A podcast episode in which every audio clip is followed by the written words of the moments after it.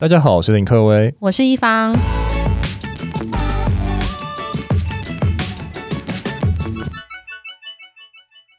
其实电商的最后一里路好像是非常重要的。我们以前常常讲一些可能行销啊、营运啊，或是一些其他电商的环节。但是电商为什么最后一里路重要呢？因为人家订东西，他一定要有人把东西送到你手上。嗯，对啊，所以最后一里路大家都说其实是电商整个环节里面非常重要的命脉。对，没错。所以我们今天要跟大家讲的就是电商的仓储物流到底。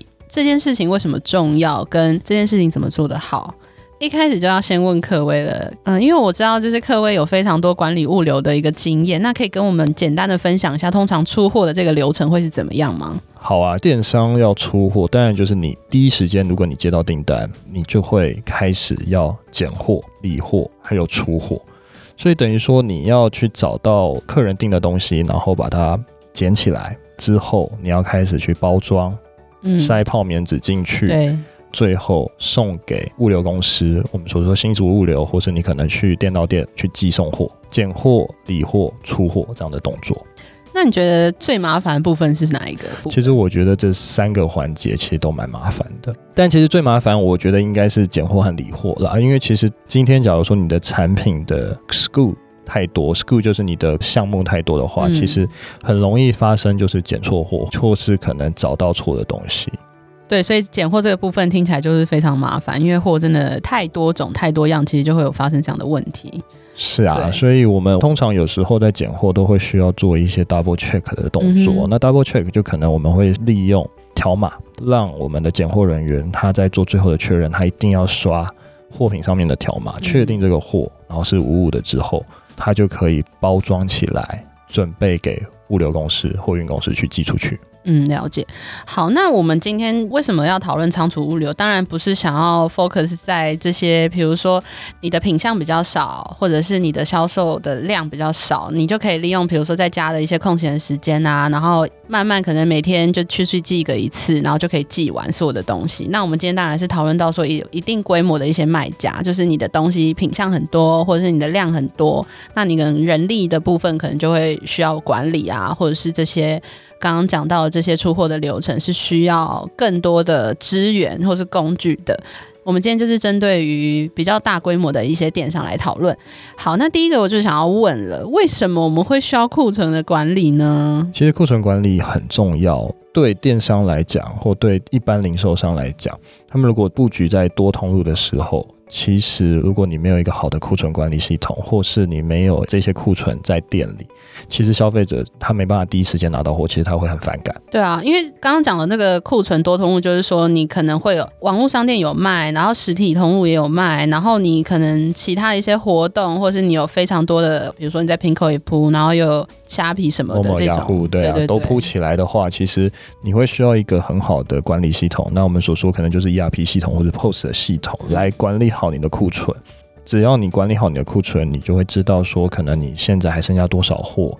那其实我觉得库存管理最重要的一点，就是你一定要把所有的你的通路去分好，每一个库存需要留一些安全的库存或是安全的水量。嗯、对，你一定要留好安全库存，不要就是等到没有货的时候见底了你才开始你才去补。对，其实是非常重要的，因为很多人会因为这样的方式可能给你负评。对，或是他可能就是之后他就不再跟你再做消费。对啊，毕竟现在评分越来越重要了嘛。对啊，客数会很严重，所以等于说库存管理系统是一定要做好的，然后会让你对会员或者对客人来讲是呃有好的。仓储管理如果不好会怎么样？其实仓储管理不好，客人第一一定会退货嘛，因为网络上面存在着就是七天的鉴赏期，他可以无条件跟你退货。那再来，其实消费者下单，他如果没有办法及时收到商品，他也有可能会退货。那其实台湾有很多消费者都被养坏了，因为台湾的二十四小时到货太方便了，所以其实我觉得出货或是仓储管理不好，一定会影响到出货。那出货不好的话，消费者退货的几率就会变高。嗯，对啊，像是我如果假设今天订一个东西，你跟我讲说一个月到，那我就是在这中间，我就会找到你的替代品啦。对啊，一定啊，所以他不可能会。到这么长啦。那如果说真的是一个月到的话，那我宁愿就在 PC 用二十四小时去订，我就是隔天就拿到了。那我就想问，你有没有遇过就是消费者因为这样子你速度太慢而退货的实际的一些案例？有啊，其实我们最近在操作一些电脑的品牌，那电脑品牌其实因为疫情的关系，东南亚的工厂其实都是供货不稳的。嗯嗯。那供货不稳的方式，其实很多人就是因为可能我们上面都已经写说要预购了，但是其实他们还是因为下定之后看到了预购之后，他们还是退掉了。可是现在，因为现在全球也都是供货不稳的状态吧？对啊，所以我觉得说这个也没办法跟消费者有，只能跟大家说，哎，不好意思，我们真的就是也买不到货。但其实我觉得他如果在这里买不到，其实他在其他地方要买到的几率其实也是比较少了。其实这是全球因为疫情的关系会有这样的问题存在。嗯，那除了这一点之外，还有其他会造成的现象吗？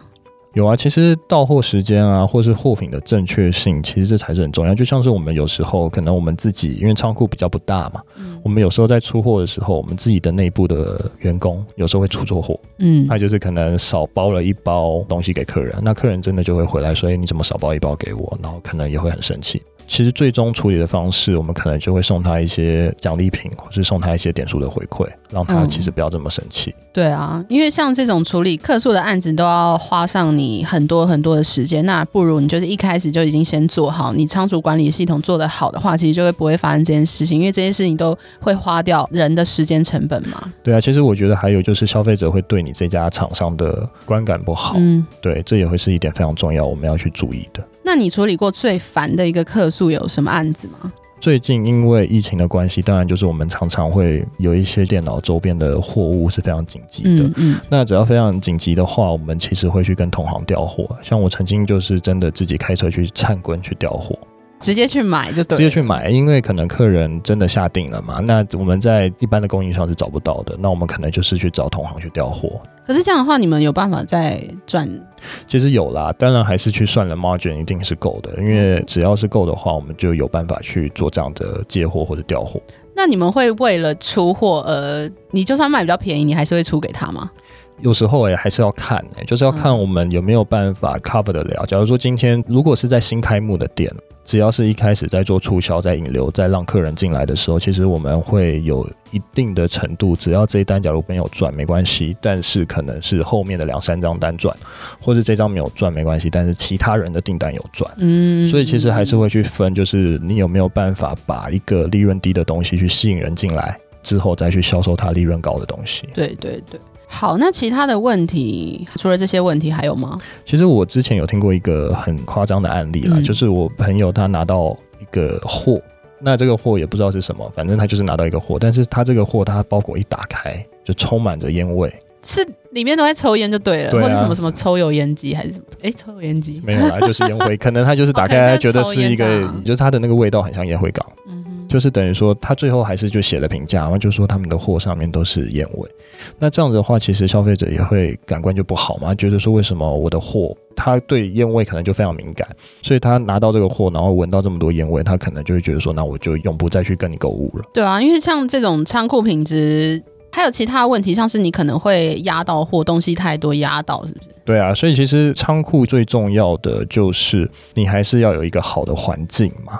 当然，你不要压到，这也是最重要。但是压到货，我们会有一些方式可以避免，就是我们在出货的过程中，其实会录影，就是真的好的仓库，它在出货之前，它都一定会录影，就是避免这些争议发生嘛。对啊，而且压到货，其实就是要要去看一下到底是哪一个环节出错。如果说我们都录影，不是我们的环节，那有可能就是物流公司他去摔，或者他去做了任何可能是压到的动作，嗯，那或许就是要跟物流公司去做索赔。其实我也建议消费者，就是只要比较昂贵的货，或是任何可能你觉得很重要的货，其实我会希望它也是录影，嗯，你一定要录影存证。你拿到的时候，你在打开的时候也录影存证，就是保护自己啦。对啊，你要保护自己，等于说我们在出货的过程，我们其实也做保护自己的动作。对啊，那我就想问，那像有一些可能食品的部分，可能你就会因为一些，比如说你太潮湿啊，然后食品可能就会腐败啊，等等的这种。如果你的仓库就是有这种湿度、干湿度的问题的话，其实也会造成东西坏掉，然后就也卖不出去，或者是会客诉这样，很大的损失啦。嗯嗯嗯。那我就想问啊，那好的仓库是需要什么条件呢？好的仓库的条件，其实我们分为几种。那第一种一定就是它的环境，当然就是环境应该要好嘛，就不要有什么烟味，不要有一些奇奇怪怪的味道。所以你的地点选的还是一定要好，你总不能去选一个低洼地区，然后然后真的台风来就把你的仓库也淹了。其实品牌来说，只要仓库淹了，它其实它头痛很烫，因为可能就损失很多钱。然后再来，其实最重要就是刚才一方所提到的，我们的温湿度一定很重要，因为很多的货品它会在一定的温湿度，它的货品存放才会比较长久，尤其是食品吧。对啊，尤其是食品，所以它会比较长久的话，那温湿度非常的重要。再来就是刚刚讲的，你有没有防震，有没有防灾，还有就是你的呃系统，你的保全系统，还有你的洒水系统。那我记得我以前有做过仓储，所以我知道说。你的架子，你一定要有一定的区域合理范围，让洒水系统可以正确的洒水下来。所以你不能把你的架子架得太高，然后一直靠近天花板，嗯、这是错误的行为。所以说，假设今天火灾的时候，你如果架子摆太高的话，它的洒水系统其实就没有办法作用了嘛？对啊，就会失效，可能就侦测不到烟雾了。了解。还有啊，一定还是要有一个正确的一个管理系统。当然，你要有 SOP 计算出库还有入库。你要怎么样可以确保你的仓库是精准的库存？再来就是要帮货品保保险的动作，应该是就是真的比较大型的才会这样子吗？对啊，就是一些贵重的产品，但其实现在很多仓库都会帮货品做保险。嗯嗯嗯嗯嗯，对啊，这些就是好的仓库的一些必要条件。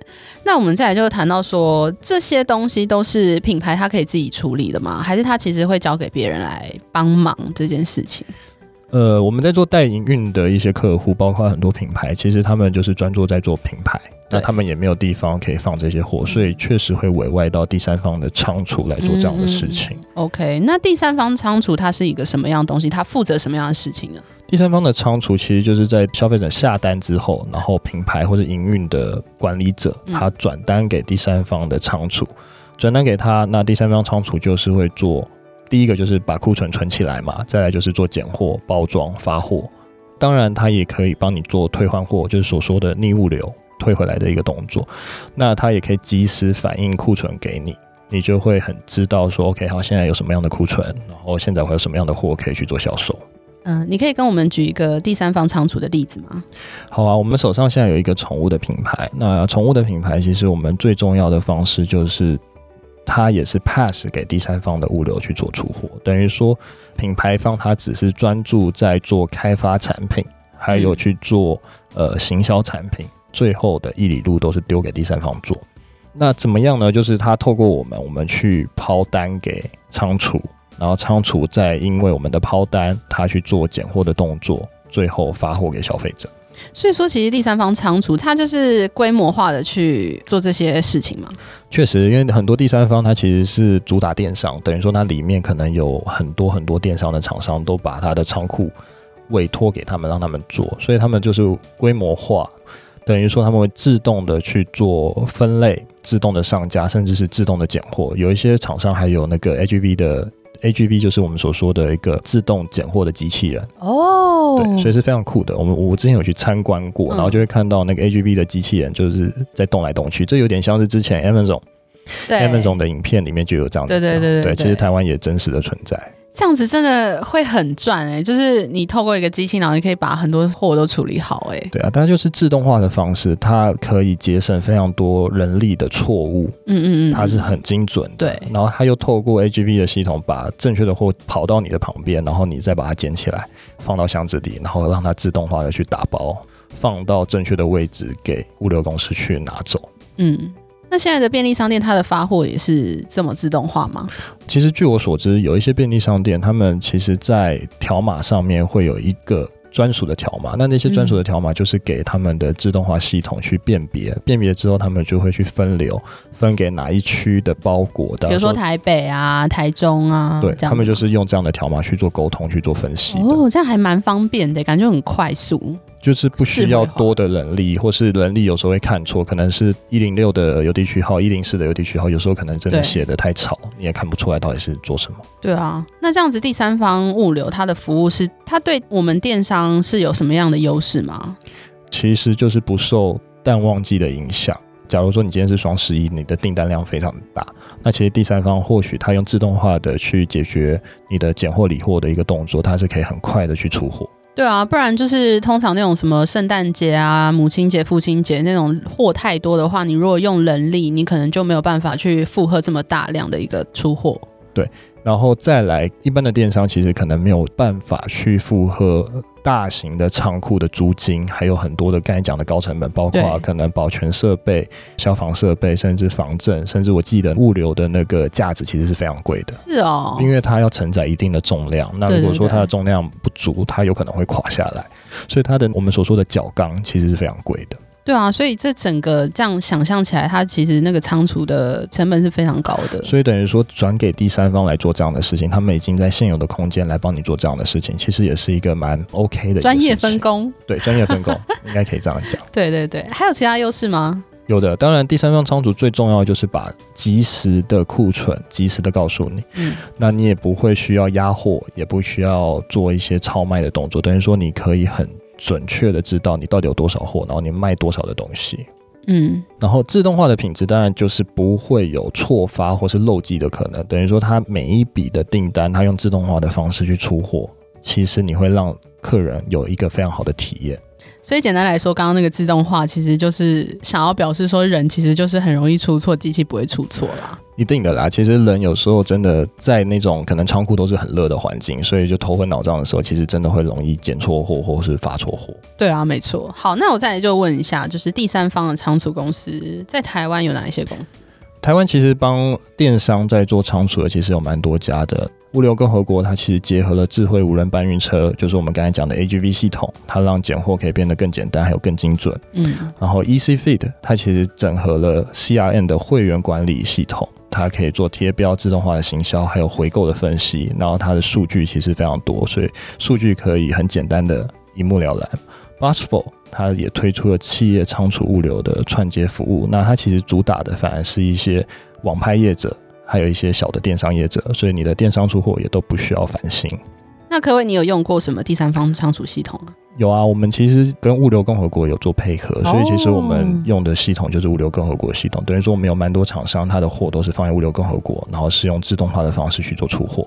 了解，所以其实第三方仓储系统就是要把品牌他们比较不擅长的东西去拆分出去，让品牌可以更专心在他们的比如说产品开发或者行销上面。对啊，其实我觉得在做电商还有一个很重要的，就是要顺利的分工。假如说你很会行销，你很会做研发，其实你应该是把行销和研发做好，然后营运的事情你可以找代营运的公司，然后仓储最后一里路的方式，你也可以找第三方的仓储帮你解决这样的事情。等于说你不需要去花太多的心力在一些你不熟悉的地方，然后专业分工，专业的事情给专业的人做，那你的电商可能就会做得更好。对，好，以上是我们今天的内容，谢谢大家，谢谢。